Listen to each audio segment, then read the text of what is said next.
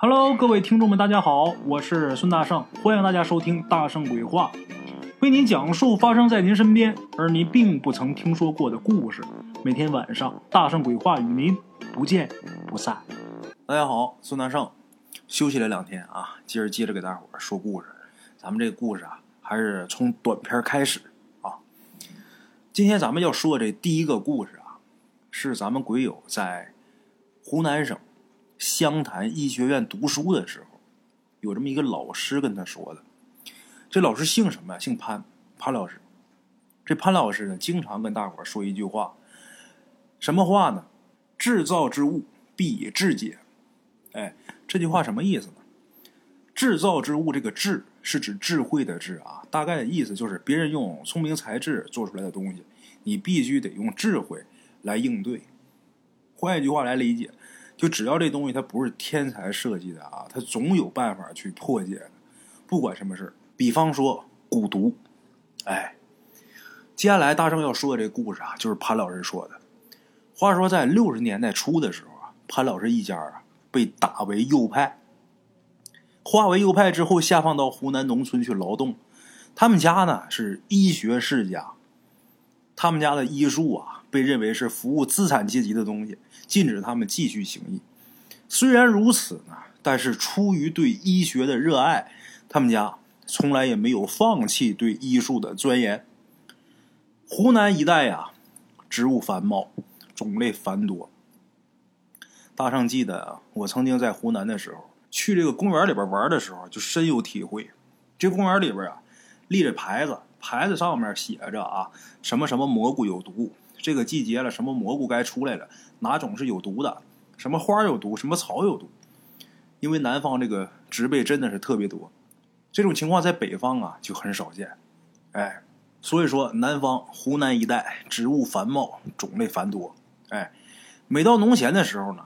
潘老师呢，就跟着他父亲一起背上这个草筐，往湘西偏远的山区去，去寻找草药。研究医学的嘛，对草药啊比较感兴趣。话说有这么一天呢，他们在山上啊迷了路了，迷失方向了，居然不知不觉的跨过了贵州的边界。当时天色渐晚，这天啊快黑了，天快黑了，爷俩得找地儿住啊。就这样，俩人呢在山间找着这么一座苗寨。在寨子里边跟一对老夫妻借宿了一晚上。这户人家好像啊，就这么两位老人住，再没有其他人。这俩老人呢，话也不多。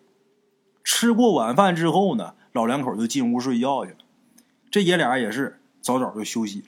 一夜无话。次日清晨，等第二天一大早，潘老师爷俩啊，就给了这老两口一些布票啊，还有两毛钱作为答谢。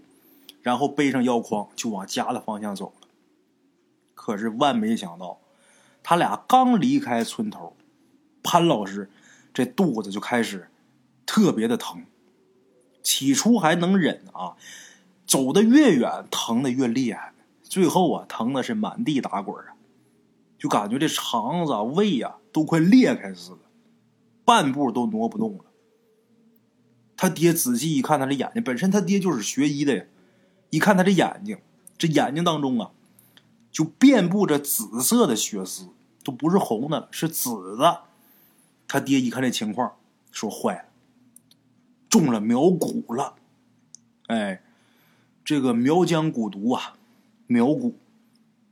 就这样，他爹呀背着他就开始往回走，也真奇怪呀，越往回走，这肚子疼就越轻。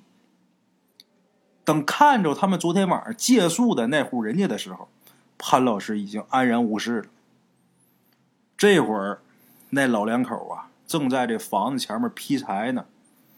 看见他们回来呀，那二位也不感觉诧异，低着头，自顾自的干活。就这时候，房门一开，打屋里边出来一个皮肤黝黑、长得特别粗壮的这么一个姑娘。说实话，长得真挺难看的，不能说是凶神恶煞吧，反正也不怎么好看。说到这儿，大伙儿也明白了，这个蛊就是这老两口下的。为什么要下这蛊？因为自己的闺女啊，长得实在是难看，嫁不出去。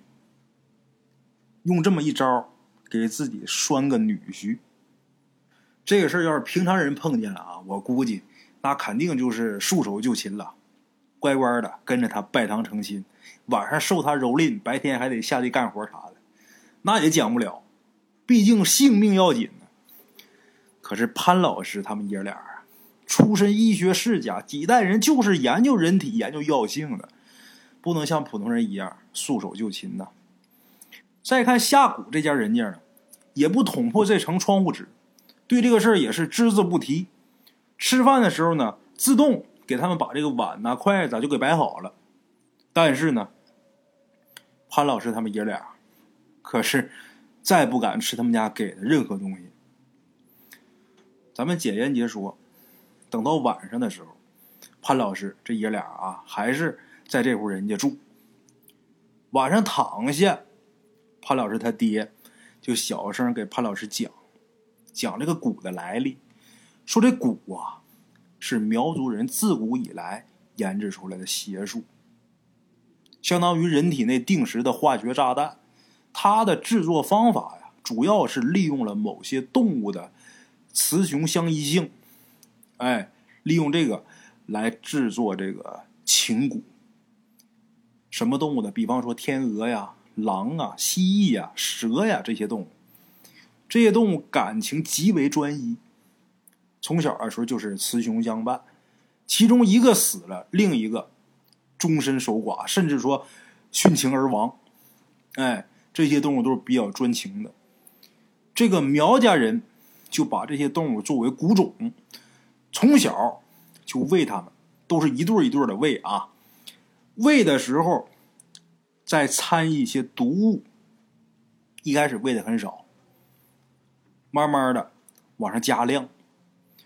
一开始喂的少，这动物吃完之后它不死，慢慢一点点加，它这个动物的身体就产生这个耐药性。等到最后，他们喂出来这一对动物，剧毒，但是动物还没事，还是活着的。如果说要下毒的时候，把其中一个拿出来给杀掉，比方说，咱们说的这个故事，潘老师碰上这个事儿，这个女孩想要给自己拴个女婿，怎么办呢？把这雌雄两个动物里边这个雄性的拿出来杀掉，然后把这个雄性的血掺到食物里边。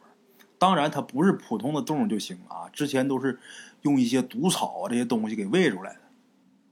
把这血掺到食物里边，给他中意的男的吃。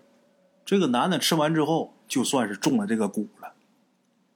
潘老师听完之后，就问他父亲说：“那怎么解呀？”他父亲说：“呀，必须把那条雌性的蛊种给找着，然后把它杀了。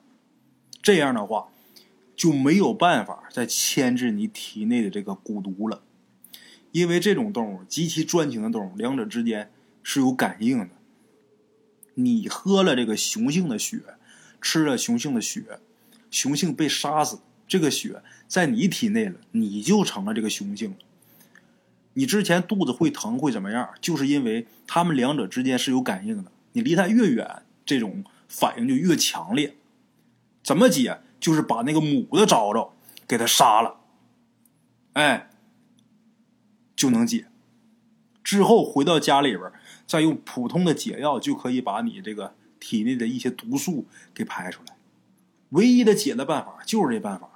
如果说找不出来那个母的蛊种，那就再无他法了。哎，就这样，咱们简言结说，到了午夜，这爷俩看着那家人家都已经睡了，然后这爷俩悄悄的爬起来。潘老师的父亲呐，抓过潘老师的手。他们上山采药，身上带着，呃，开山劈草开路的刀呢。拿这个刀，刀挺锋利的，在潘老师的手指上一划，手上就一大口子，顿时血溅满地。这血放出来之后，俩人呐默不作声，在门后面躲着。几分钟之后，这爷俩就听见门外啊有响动。一开始不知道什么，慢慢慢慢这玩意儿进来了，俩人看清了什么东西？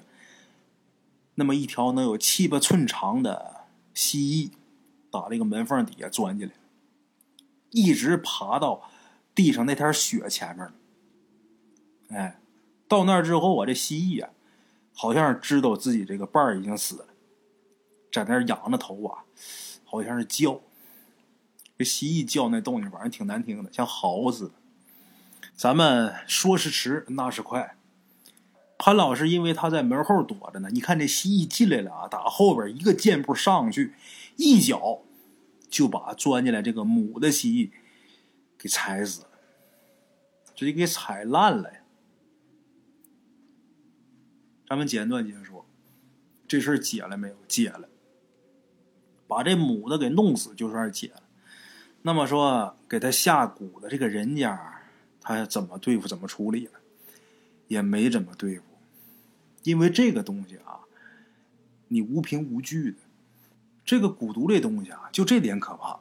咱们说正常的话，你杀人你得偿命，你偷东西了你得蹲监狱，但是这个东西你没有什么证据，你就没办法。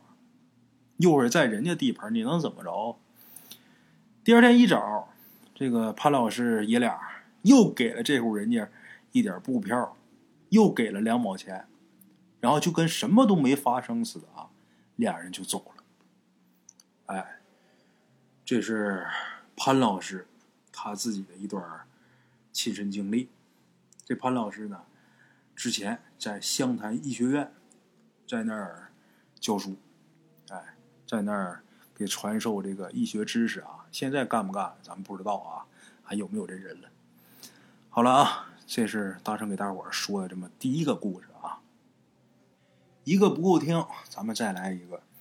咱们今儿要说这第二个故事啊，发生在哪儿呢？发生在大瑶山。大瑶山在哪儿呢？位于广西省壮族自治区中部。哎，群山绵绵，瑶族人民呐，世代是居住在那儿。这个广西瑶族，我不知道大伙儿知不知道啊？他们是一直到八十年代末、九十年代的时候，那地方。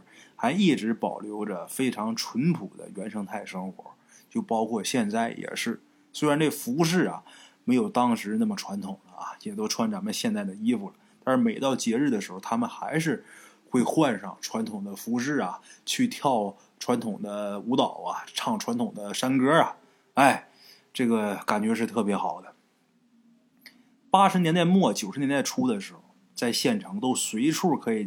看见穿着民族服装的山民，那时候就是机关单位的干部啊。每逢周末假日的时候，也得是上山去打柴呀、采蘑菇啊，甚至说背着一杆鸟枪找野味打野味改善生活。虽然是机关单位的，但是还是改不了从古传到今天的这种生活习惯。一条小河穿过县城，缓缓流过。沿着小河往上五公里，有那么一座广袤无边的原始大森林。当地人呢，管这个地方叫老山。进这个老山呢，有两条道，往左边是大路，可以直通老山深处；往右边人迹罕至，就是大白天你要走，也得是几个人结伴才敢去。据说这条路啊，往前走不远。以前有那么一个山寨，民国初年有那么一个晚上，突然间这个山寨啊是遭了一场蹊跷的大火，这整个村寨的人无一幸免，全都烧死了，烧的那个惨呐，就是人都给烧成灰了。哎，最后呢，呃，这个村有当时没在的人，等回来之后发现了，怎么办呢？把这些人的骨灰啊都传吧传吧的，然后挖了一个大坑给埋了。自打这个村出事以来呀，数十年，当地呢都有各种恐怖的传说。哎，咱们今天要说这个故事啊，是发生在一九八七年或者一九八八年那时候的事儿啊。一九八七或者一九八八年，县城中学有这么一名体育老师，这体育老师呢姓刘，哎，都管他叫大刘。这大刘是文革时期啊，从天津插队。来到这儿的知青，后来就留这儿了。这大刘长得是人高马大，天生一副天不怕地不怕啊，胆子也大，人长得也大。话说有这么一年呐，春天的一个周末，大刘呢带了几个馒头，风风火火的往老山方向出发，干嘛去啊？采春笋。哎，大刘媳妇儿啊，也是当年外地来的知青。大刘媳妇儿长得是眉清目秀，是县文化馆的一个干部，两口子是特别的恩爱啊。他媳妇儿万没想到，大刘这一走。去了两天一宿还没回来。一开始大刘媳妇儿啊没太在意，大刘媳妇儿心想，他是不是迷路了，在哪个山村老乡家里边借宿过夜了呀？可是等第二天突然间下大雨了，这大刘还没回来。这时候他媳妇儿啊开始慌了，当时把学校这个领导啊，还有大刘的同事啊，都找到他们家里边。来商量怎么办？商量对策，到哪儿去找，或者怎么样，或者是报警报案呢？这些人正在他们家里边商量对策的时候，这时候门外啊，突然间人影一晃，大刘回来了。哎呀，一看回来了，大伙心踏实。可是看大刘啊，这一身呢都湿透了，外边下大雨嘛，两个眼睛通红啊，看那样，浑身是疲惫不堪的那意思。大刘呢？进屋之后，默默的看了一眼屋里的人，然后一句话都没说，直奔里屋倒头就睡。他这一睡下，就接连睡了两天两宿。等大刘再起床的时候啊，大伙儿啊都吓傻了。怎么的呢？大刘这一觉，他这头发呀全都睡掉了，头发都掉了了。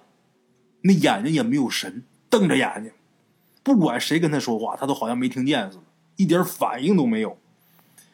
大伙一看情况，一看坏了，这大刘啊，可能是被什么东西给吓坏了，这脑子吓傻了。他们学校那个校长啊，以前当过兵，校长就说呀，肯定是被什么东西给吓坏了。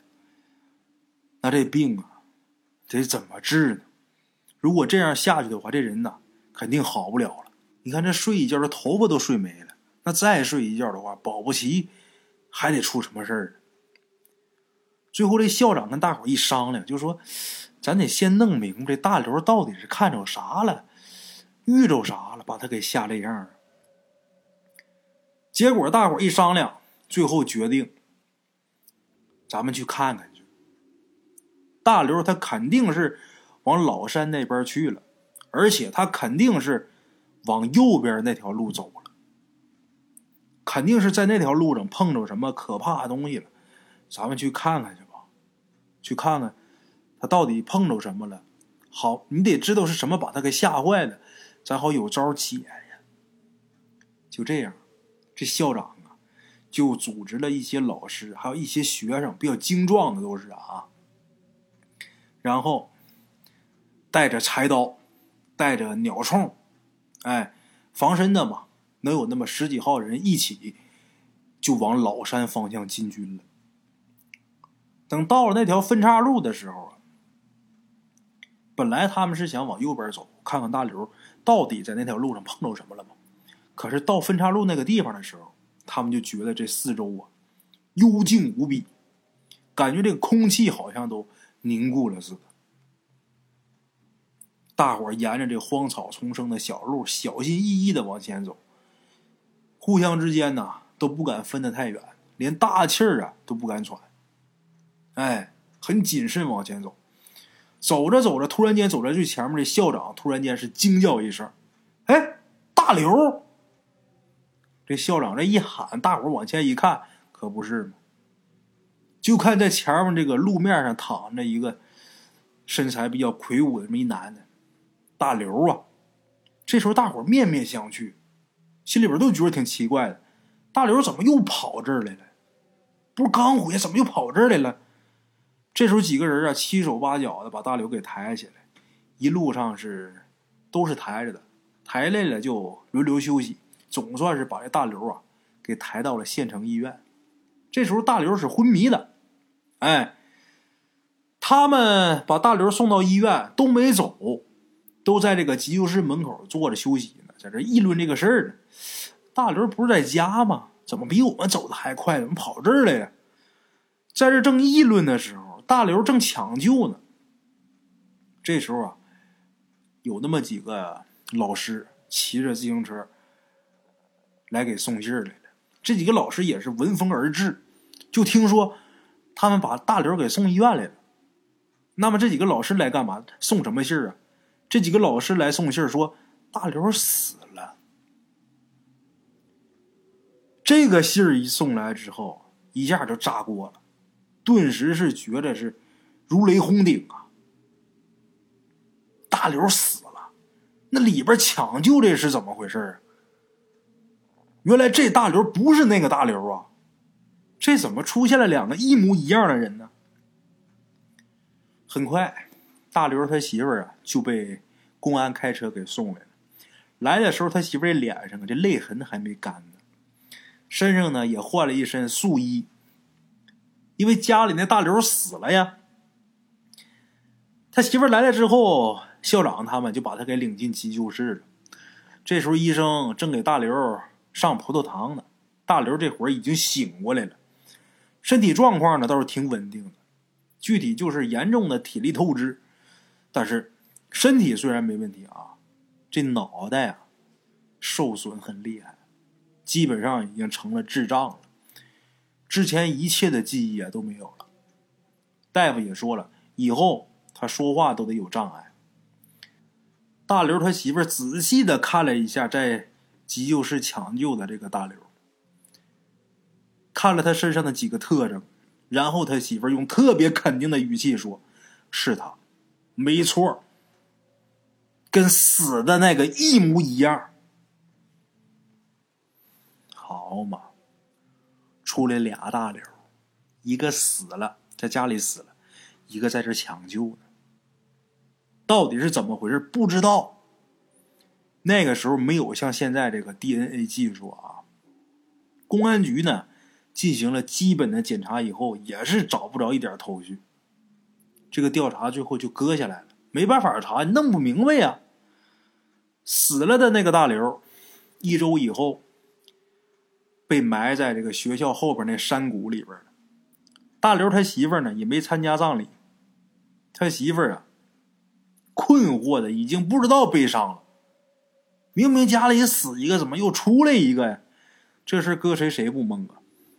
大刘这个墓地上啊，这个坟上倒是立了一块墓碑。这个墓碑上啊也没字儿，没写字儿，因为这个大刘还活着呢。在这个墓碑上啊，系了一个白布条，哎，这么一个无字碑。